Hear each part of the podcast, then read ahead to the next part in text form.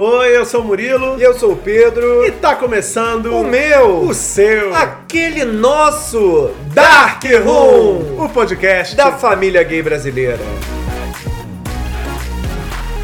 Sexto episódio, minha gente. Chegamos! É verdade, Meia tá dúzia. cada vez mais longe esse podcast e atingindo mais pessoas. Mais pessoas, pessoas queridas que mandaram muitas mensagens carinhosas por conta do nosso episódio número 5 sobre personagens gays nas novelas. E a gente vai mandar um salve pra essa galera, Pedro. Meu coração tá ficando transbordado de tanto amor que vocês mandam pra gente. Muito obrigado. Vamos aos nomes. Léo Trigo, César Bastos, Marcos Cabral. Marcos, inclusive, deu uma dica que a gente vai aprofundar nesse episódio aqui, no 6. Natanael Silva, que é professor e indicou o podcast aos alunos. Olha só, fomos parar na sala de aula, Brasil. Que maravilha. Rafael Semog e também um salve pro Fred Tavares, que orientou uma dissertação sobre personagens gays nas novelas do Agnaldo Silva. Tudo a ver com o nosso tema da semana passada. Queridos, beijos pra vocês. Obrigado pelas mensagens carinhosas. Muito obrigado. Aquele abraço. E nesse episódio, Nesse episódio, meu povo, é ironia o que eu vou dizer, mas vocês vão ter que ser muito homem pra escutar até o final. Homem com H. Você já reparou que vira e mexe quando rola um grande evento e a plateia quer ofender uma autoridade? Lança aquele clássico: Ei, Fulano, vai tomar no. c-".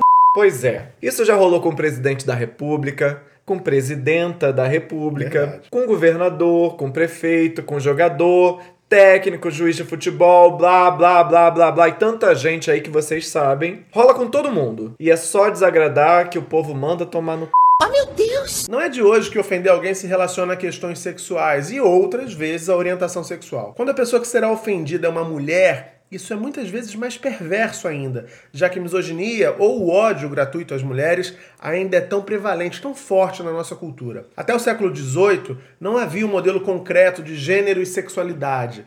Até 1800, para vocês terem uma ideia, homens e mulheres viviam numa certa harmonia, já que nenhum dos gêneros exercia assim um papel dominante sobre o outro. Com o crescimento da agricultura, a força física masculina passou a ter um valor enorme. Homens e mulheres passaram a ter papéis, poder e funções sociais diferentes. Mas falando do conceito de gênero, que tanto já mencionamos aqui nesse podcast, o masculino tá ligado a uma série de valores ou atributos que a gente chama de masculinidade. No dia a dia, ninguém fala disso, apesar de ter uma galera estudando o assunto hoje em dia. E as pessoas não falam porque, no geral, entendem a masculinidade como um conjunto de características naturais do homem. Tipo um combo. Ah, nasceu menino, então tem que ter força, virilidade, agressividade, capacidade de dominação e por aí vai. E esse combo também inclui o pênis. Pra quem pensa assim, ser homem é ter pau.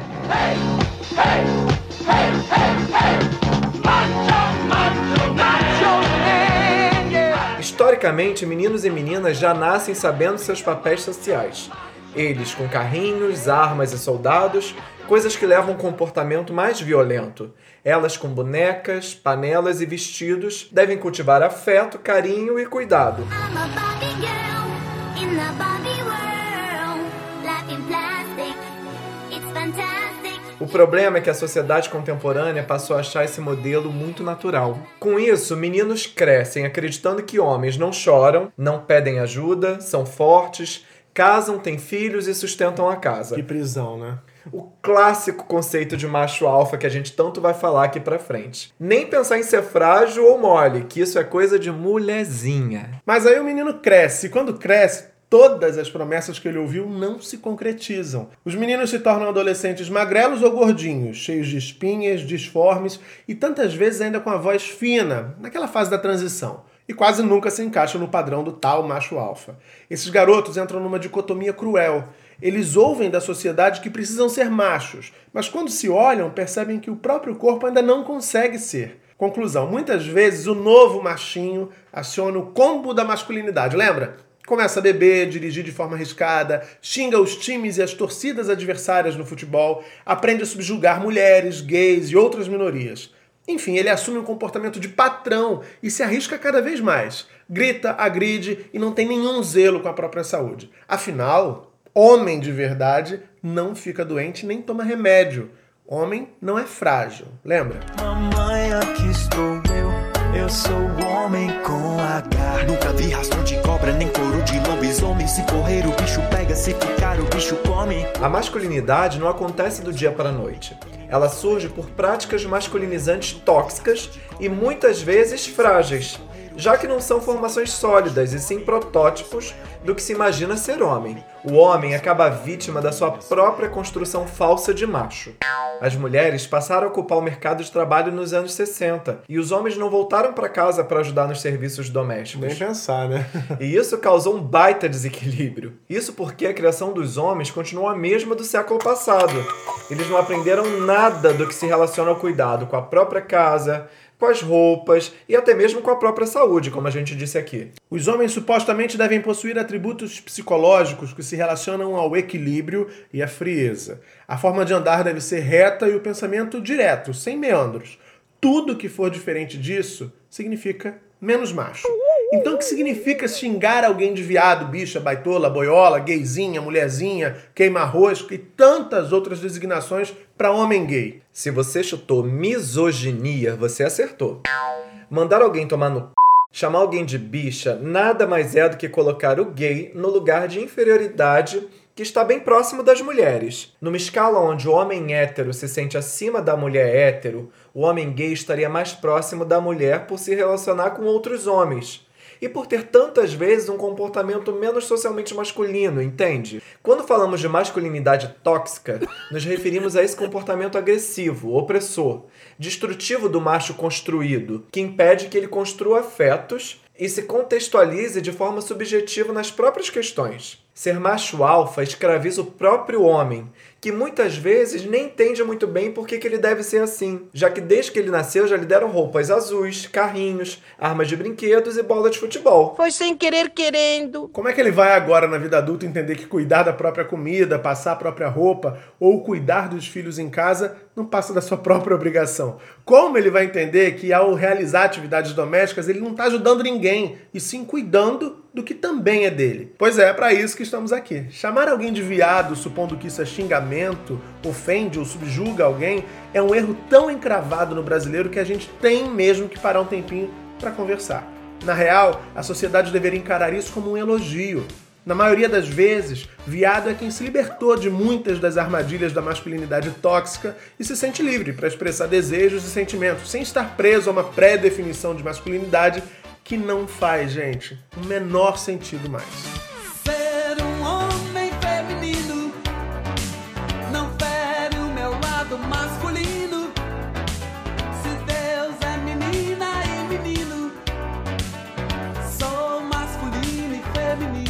Passando agora para o ponto da masculinidade frágil, é fácil entender por que o homem tende a resistir a se comportar de maneira delicada, gentil, doce ou qualquer coisa que remeta ao feminino do passado. Remeter ao comportamento feminino põe em xeque o que ele entendeu como masculino. Depois do episódio 2 do nosso podcast sobre as maiores diferenças entre identidade de gênero e as orientações sexuais, esse casal aqui que vos fala já te lança as seguintes perguntas.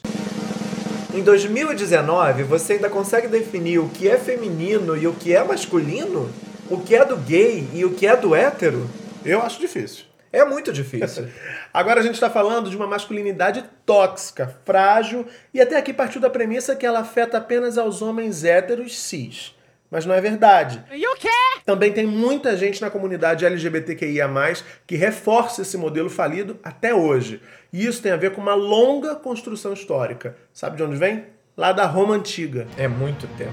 Muito antes de Nero fazer a maluca e tacar fogo em tudo, na Roma Antiga os homens transavam com mulheres e com outros homens. E não tinha crise por conta disso.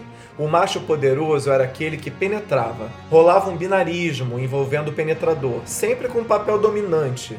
E o penetrado, o submisso da história. Catou a semelhança com o conceito de ativo e passivo? É aí que a gente entra mais diretamente na história. O imaginário que ronda a figura do homem gay ativo está povoado de valores e características comuns à masculinidade tóxica. Pensa bem, ser ativo também tem a ver com ser viril, forte, eficaz, energético.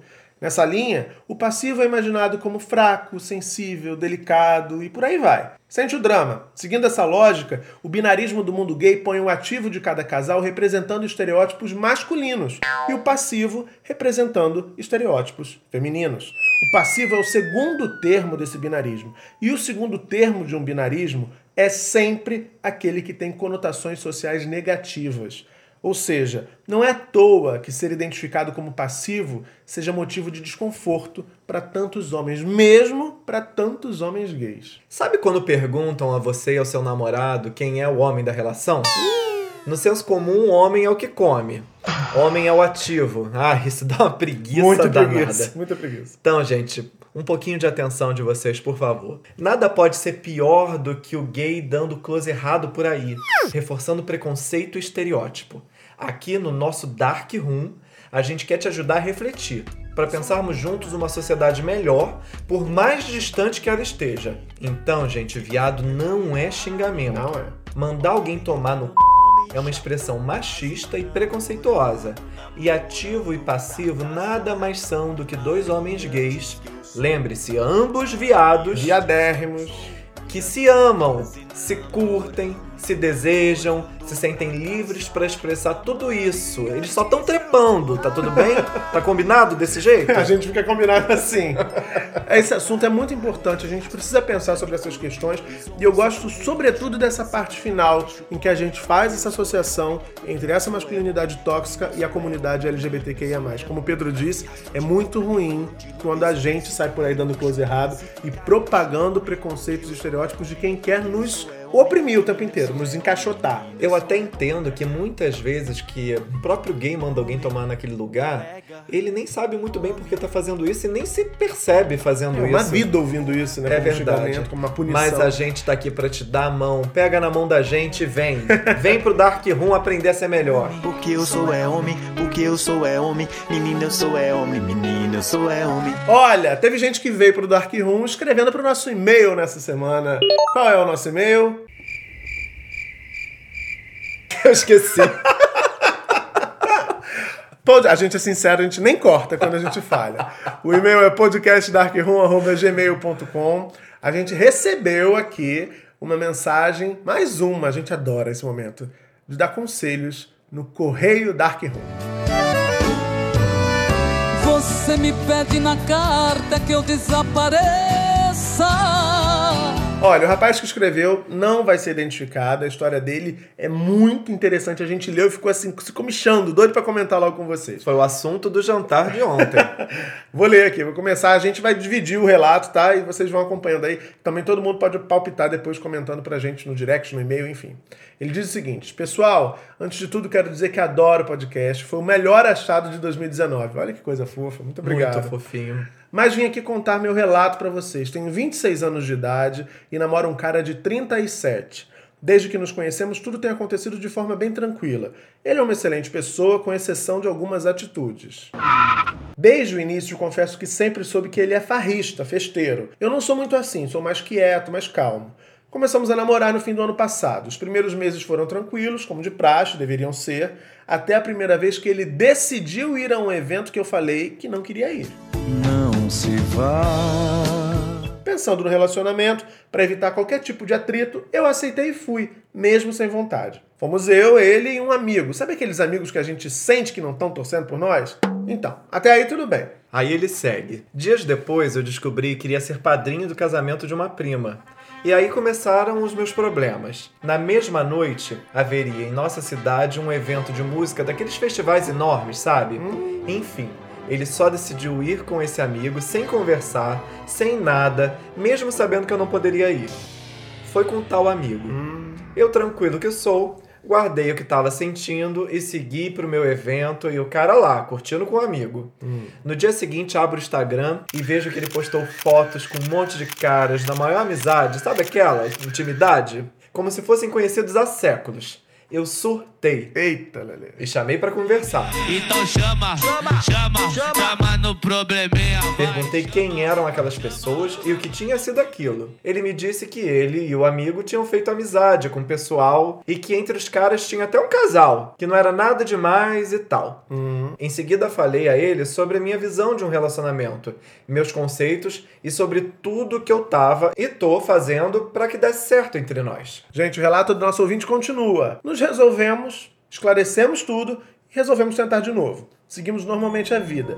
Começar de novo. Mas esses dias eu tava indo trabalhar e recebi uma mensagem dele dizendo que o tal amigo, tal amigo, tô com ódio já do tal amigo. Esse amigo. O tal amigo convidou pra ir à praia. Por mim, sem problema, pois não posso nem vou privar de nada. No dia seguinte, o amigo postou fotos deles dois com outros dois supostos amigos. Gente, eu tô até essa data procurando a confiança e não tô mais encontrando. Em dezembro também tínhamos uma viagem marcada para uma micareta em outro estado com um grupo de amigos. Porém, tive de desistir, pois mudei de emprego e não vou conseguir as folgas juntas. Ele vai. Iriam sete pessoas, agora vão apenas duas. Adivinhem quem? Quem? Aquele quem? amigo. Ele e um amigo.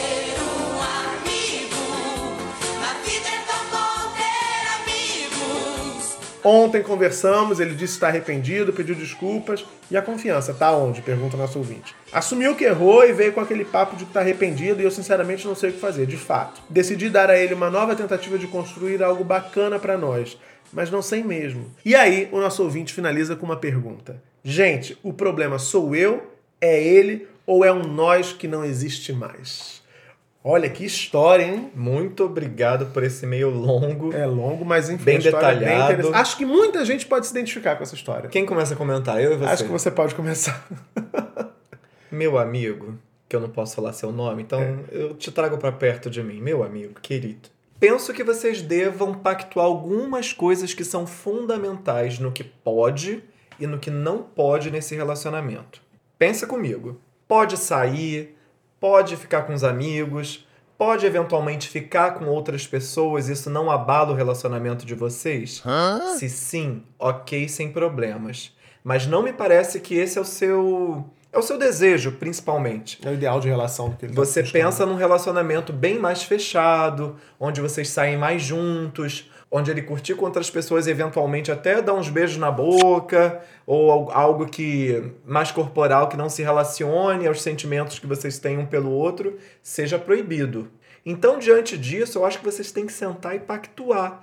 Porque às vezes, eu não quero julgar o seu namorado, mas às vezes ele gosta de você, gosta muito, igual você gosta dele. Só que ele não consegue ter o mesmo comportamento que você tem de abnegação em relação a ele. E isso pode ser muito complicado num casal quando não tá na mesma sintonia. Concordo com o Pedro, mas eu acho que hoje eu vou ser o policial mal. Uau! Ai, que fetiche. Eu acho o seguinte, quando você me diz assim, ah, tô procurando a confiança e tá onde, eu acho que aí é uma chave que, que, que virou. E eu acho que quando se perde a confiança, de fato, é muito difícil restaurar. Não é como o Windows, por exemplo, que corrompe, você executa qualquer programa ali para recuperar o disco. Não é assim, é muito difícil. Eu acho que você traz aqui algumas situações em que isso se repete ah, e você sempre procurou conversar com ele em todas elas. E acho que isso está te deixando infeliz. Às vezes, em situações como essas, eu acho que a gente precisa parar e se perguntar o que nos prende àquela relação. Porque se há uma infelicidade, se há uma insatisfação, se há perda de confiança, o que será que você espera de positivo nessa relação? Será que há condições de vir isso de positivo? Será que desse lugar ainda vem algo positivo? Ele diz que está arrependido, mas parece que vai para micareta, como você diz, com um tal amigo. Eu acho que esse padrão vai se repetir, tende a se repetir, e acho que você já percebeu a sua insatisfação diante desse estado de coisas. Às vezes falta só a coragem de a gente decidir que pular fora é a melhor saída. Não sei se eu tô sendo radical. Acho que sim. É, mas eu acho que às vezes a gente também perde um tempo se desgastando com situações que não, não necessitam desse desgaste. Eu não refletiria sobre isso antes de sentar e pactuar exatamente o que é bom pra mim, o que é bom pra você e ver se isso cai- encaixa. É que eu tô partindo da premissa que essa pactuação já aconteceu. Porque, assim, os, os- as conversas e as situações são, são sucessivas. Ele vai dizendo, enumerando várias situações em que. Eu não sei se a gente entendeu o e-mail da mesma forma, mas o que eu entendi é que ele chama pra conversa sempre no lugar de você não deve fazer isso, mas você não pergunta pro outro o que o outro gostaria de fazer, que às vezes não é pecado. Eu acho que a gente tem duas visões E possíveis. bem distintas. bem distintas e acho isso muito positivo. Acho que vai ajudar até mais você que mandou o e-mail pra gente a pensar. Claro, se você não tiver feito uma conversa mais explícita sobre o ideal de relação que você tem pra você e pro seu namorado, eu acho que vale a pena você fazer como o Pedro está dizendo. Senta e conversa. Embora eu acredite que isso sempre tá ali no início, sempre na primeira rusguinha isso, isso surge, né? Eu acho que ninguém vai, vai construir depois de, de- de quase um ano de relação. Olha, na verdade a gente quer uma relação monogâmica, tá? A gente quer fazer tudo juntinho. Eu acho que essas, essas conversas são anteriores. E a relação é viva. Ela pode começar monogâmica e ele ter esse desejo e tá tentando encontrar uma brecha pra falar. Enfim, se não for o caso, você já tiver explicitado tudo, se já tá- tiver tudo, eh, todas as cartas na mesa, eu acho que você pode considerar é, olhar mais pra você, pra sua insatisfação, porque, gente, às vezes a gente tem muita dificuldade de perceber que estar fora de uma relação é melhor do que estar numa relação que está nos fazendo mal. A sociedade diz pra gente que a gente é mais feliz quando tá com alguém. Isso não é verdade. Às vezes a gente pode ser mais infeliz acompanhado. Então analisa, pensa nessas duas estratégias, nesses dois caminhos possíveis que a gente trouxe pra você aqui hoje e tome aí a melhor decisão. A gente torce para que você consiga tomar uma decisão que te deixe mais feliz, que deixe seu namorado feliz também, porque talvez não esteja legal pra ele, né? Talvez seja uma situação delicada e, e dolorosa pra todo mundo. Enfim, depois conta pra gente. A gente sempre gosta de saber o, o final das histórias, o desdobramento das histórias. Deixa eu te falar uma coisa. Tanto eu quanto o Murilo, a gente tem acesso ao direct do, do, do Instagram. Então, assim, um dos dois vai responder. Dependendo da sua resposta, vai ser um ou outro que vai continuar comentando contigo. Não, todo mundo pode falar. todo mundo pode falar. Fica a dica, tá? Conta pra gente o que que vocês vão fazer da vida de vocês. Beijos! Lembrando sempre que se você também tiver um dilema existencial, estiver enfrentando um desafio, um problema, uma questão emocional, um BO na sua vida, escreva pra gente, pra gente dar aquele pitaco carinhoso e bem-humorado sempre. Nosso e-mail é podcastdarkroom.gmail.com, mas também rola no direct do Instagram. No Instagram, até mais rápido, é podcast underline dark underline room. Isso, escreva pra gente. Teremos um prazer em responder vocês nos próximos episódios aqui do nosso podcast. E agora a gente vai pra onde, Pedro Marum? Eu não sei pra onde a gente vai, a gente vai descobrir já já com o nosso enviado especial. Olha, e nessa semana parece que o Wendel traz uma dica diferentona, né? Vamos descobrir agora. Diga lá, Wendel. Fala galera, aqui é o Wendel, o seu enviado especial, e a dica de hoje é um pouquinho diferente. É sobre um local para não visitar. Apesar de todos os avanços, a homossexualidade ainda é crime em 70 países. Isso segundo o levantamento Homofobia de Estado de 2019. Eu, infelizmente, já estive em três desses países. E hoje vou falar dos Emirados Árabes, mais especificamente de Dubai. Esse país com edifícios altíssimos e modernos, praias artificiais e grifes de luxo até enchem os olhos de muita gente, mas para os homossexuais é um risco constante. Lá o sexo gay pode ser enquadrado tanto pela lei civil quanto pela lei de Sharia, que é o Código de Regras Muçulmano, onde gays podem ser condenados a 10 anos de prisão. E isso em Dubai, com a lei mais, digamos, leve para gays, pois em alguns outros países até a pena de morte pode ser cogitada. E isso não se aplica somente a locais não. Turistas também podem ser advertidos com deportação e prisão. Eu fui para Dubai a convite de um amigo que morou lá há alguns anos. E com o pouco tempo que fiquei, posso afirmar, não vale a pena o risco e, sinceramente, não tem absolutamente nada de excepcional. E para encerrar a dica de hoje, quero dizer que assim como não devemos gastar nosso pink money com empresas e artistas que usam da nossa luta e resistência para se promoverem, o mesmo vale para escolher um destino para sua próxima viagem. Existem mais de 50 países onde os homossexuais e bissexuais já podem ter suas relações reconhecidas legalmente. Que tal escolher um desses para gastar seu desejado Pink Money? Bom, galera, é isso. Semana que vem eu volto com algo novo para vocês. Beijo! Sei nem o que falar. Olha, eu sei. Fico tão arrasado quando eu lembro de Dubai. A gente tem uma história particular com Dubai. Janeiro que- 2017. Aqui e agora. Nós fomos a Dubai em 2017. Passar Réveillon. Gente, foi a maior furada. Meu Deus do céu. O Réveillon em Dubai. O Se o Réveillon... Wendel tivesse lá, teria sido melhor. Teria sido melhor. O, o Réveillon em Dubai, ah, por anos, né? Ele teve no, no- no Guinness Book como maior queima de fogos, naquele Burj Khalifa, que é o edifício mais alto do mundo. E nós fomos exatamente para lá.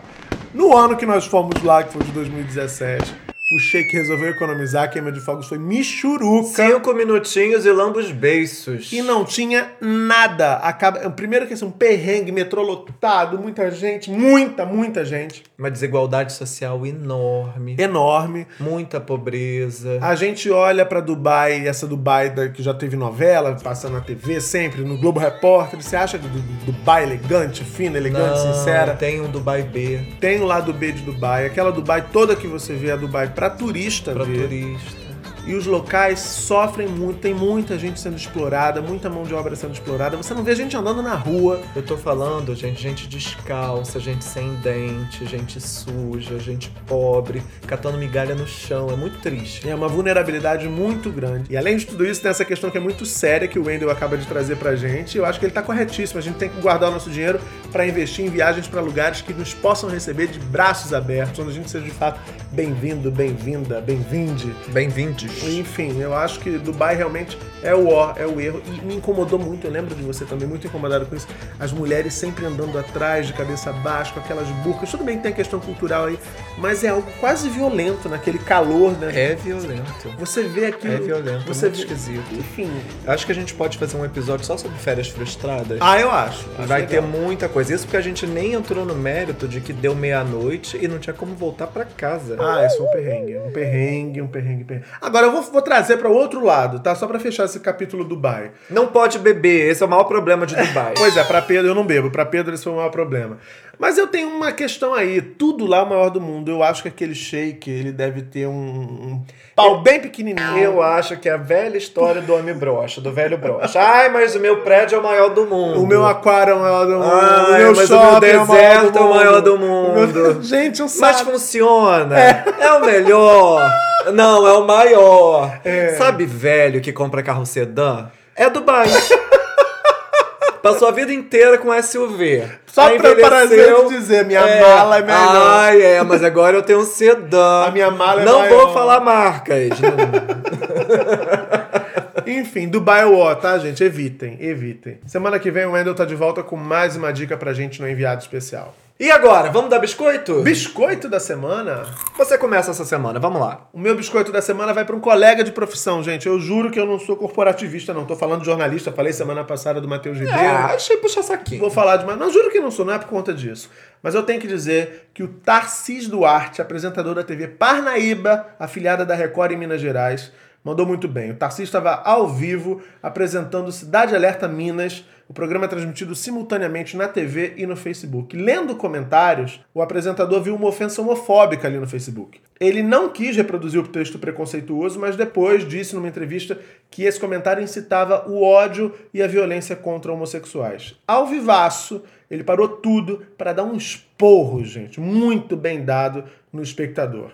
Escuta só um trechinho. O nosso país demorou tanto tempo para ter coerência jurídica a ponto de hoje considerar pessoas homofóbicas como o senhor como criminosos. Eu faço questão de juntar o maior número de informações possíveis para estar com o senhor num tribunal, porque hoje a gente pode dizer sim que o senhor é um criminoso. Não estou fazendo isso por mim, estou fazendo porque coerência a gente precisa ter enquanto cidadão. Não só eu, como qualquer cidadão de bem, agora tem que cobrar que a lei seja cumprida, viu? Ah, e não vem dizer que eu estou fazendo tempestade em copo d'água, não, porque a homofobia, ela por si só já é uma tempestade tão devastadora que qualquer gota a mais que cai faz a diferença, viu? É isso, discriminação por identidade de gênero ou orientação sexual é crime nesse país. Esporro muito merecido, processo nesse espectador preconceituoso e biscoito bem dado para Tarcis Duarte. É uma pena que no podcast vocês não podem ver a cara que ele fez.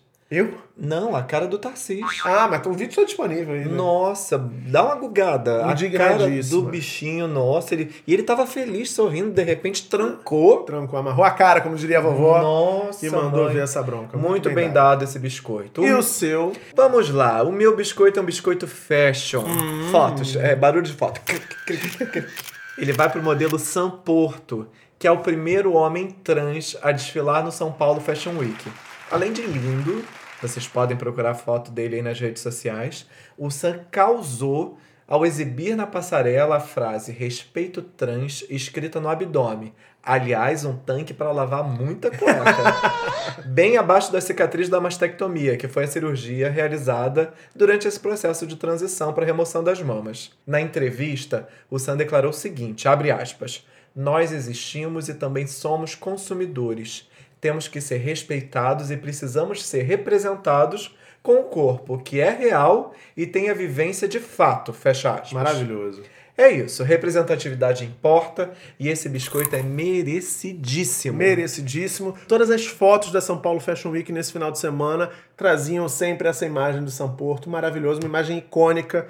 Tomara que isso inspire outras marcas, outros eventos a também oferecer oportunidade para modelos trans. É uma realidade que está aí, essas pessoas precisam ser Sem dúvida, né, marcas respeitadas, acordem, enfim, sim. principalmente no mundo fashion, no mundo da moda, que é um mundo tão pra frente muitas vezes. Pois é, pelo menos diz ser, né? Que bom que ele comece a ser de fato. Vem nas trans. E agora vamos trancar na sauna. Pedro, um padre na sauna, você acha que pode? Ai, meu Deus do céu, nem os religiosos a gente tá perdoando mais. Mas eu não quero podcast. perdoar, eu acho que esse aqui não merece perdão, não. Não merece, tadinho. Não só pode, como eu acho que deve. Sobretudo se esse padre usar o nome de Deus para propagar preconceito. Por isso, hoje a gente tranca na sauna o padre Luiz Augusto, de Goiás. Ele publicou no Facebook uma ilustração de dois homens se beijando num cenário que remetia a uma redação de telejornal. E aí? Escreveu, abre aspas, o mundo está virado mesmo, mas isto já é demais.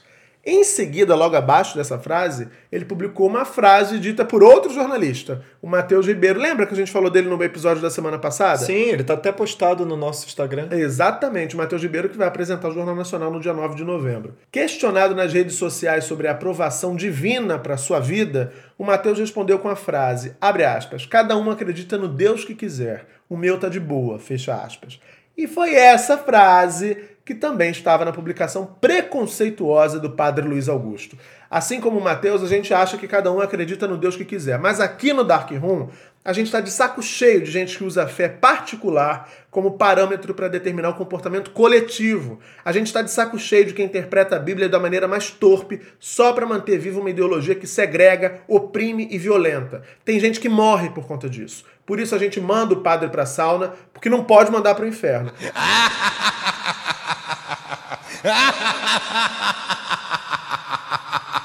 E vai até aumentar a temperatura para ele já ir sentindo esse climinha quente lá de baixo. Vai que, né? Ah, mas vai. Vai, vai bonito. Vai encontrar um monte de gente que a gente já botou na sauna lá é, também. Pois é, todo mundo de repente pega o elevador e desce. Vai derreter na sauna. E não adianta ajoelhar pra pedir perdão. não.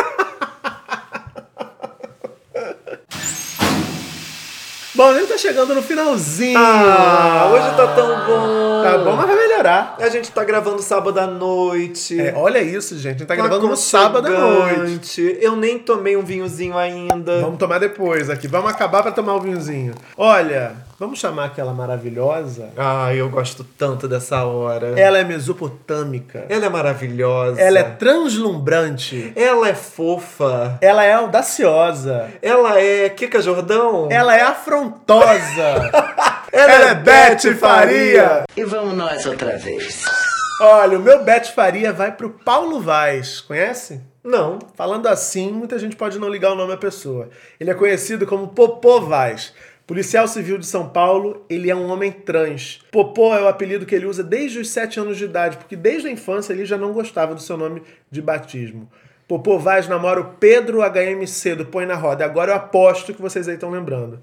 Popô é gato e prova que masculinidade foi o nosso tema no episódio de hoje. Sim. Não tá nem de longe ligada apenas ao pênis. Super recomendo. Beth me disse que faria lindamente Popô Vaz. Pedro tá fazendo. Pedro tá fazendo E não muito sou eu, bem. é Não, o teu xará. Teu xará tá fazendo muito bem feito. E Beth disse que assim, faria também lindamente. Faria na fácil. porta do MG4. Faria tranquila. Tranquilíssima, sem nem piscar. Beth também vai arrasar com o meu Beth Faria dessa semana. Por que que eu falei sem nem piscar? Ué, ela pode piscar. pode virar olho. Mas ela pode piscar também. Se é que vocês me entendem. Deixa a Beth quieta. Deixa a Beth piscar, Deixa fazer onde ela fazer quiser. o que ela quiser. Posso falar, meu Beth? Por favor, por favor. Olha, essa semana eu assisti esse ator numa live maravilhosa no YouTube do programa do jornalista que está ao meu lado, que recebeu ninguém menos do que o primo do Boa Noite, Hugo Bonemer. Ai, ai. Hugo Bonemer, além de lindo, fofo, educado, que mais que ele é? Gente boa. Tudo de bom. consciente. Ele me fez parar de jantar. Eu vou contar. Estava Murilo Ribeiro e Hugo Bonemer conversando ao vivo na internet e eu botando a janta em casa.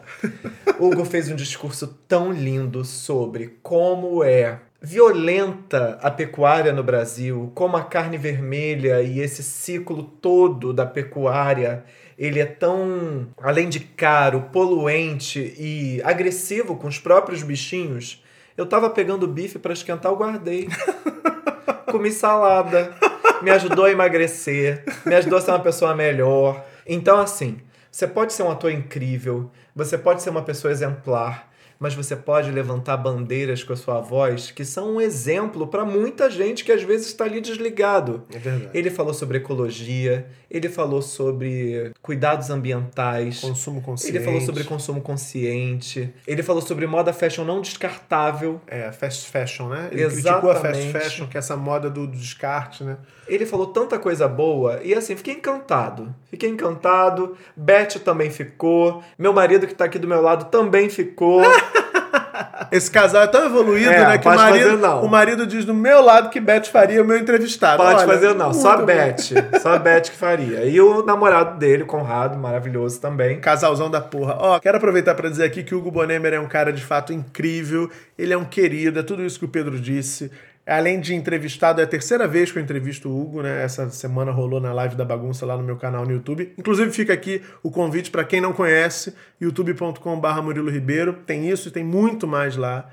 O Hugo é um cara generoso, gentilíssimo, consciente. De fato, eu acho que Beth faria muito bem ao escolher o o Bonemer. Foi uma escolha linda. Uma escolha linda. E a Gato, quando eu anunciei que o Hugo Bonemer estaria na live da bagunça, choveu direct. As bichas tudo doida com o Hugo Bonemer, minha gente. É gatinho além de tudo. Então, acho que foi uma escolha muito feliz de Beth. Muito obrigado. Beth, querida, um beijo pra você na semana que vem. A gente te espera. Volta lá pro seu camarim e fique navegando nas redes pra ficar de olho nos boy magia que a gente fica doido pra saber quem você faria. Beth só se superando, né? Beth sempre Maravilhosa. é maravilhosa. Muda a semana e vem Beth. E vem Beth com E a gente ansioso por Beth semana que vem. E a galera ouvindo e passando a seguir os boy que Beth indica. Maravilha. Queridos, vocês estão mandando Correio Dark Room, mas não estão mandando Beth Faria. Manda é. Beth Faria pra gente. Beth Faria, biscoito da semana. É. Tudo, vale tudo. É, não vem tá só aqui- chorar pitanga, não. Manda parte boa também. Vocês mandam pauta e correio. Manda Beth, manda biscoito, manda sal. Tem um monte de coisa pra vocês mandarem. É isso. Então vamos lá. Pelo e-mail no podcast darkroom.gmail.com E no Instagram. No Instagram. Podcast underline dark underline room. Estamos esperando todos vocês. Espero que vocês também tenham curtido mais esse episódio. E semana que vem a gente tá de volta com mais um episódio inédito. Beijo! Já tô com saudade de vocês semana que vem. Beijo enorme. Até lá.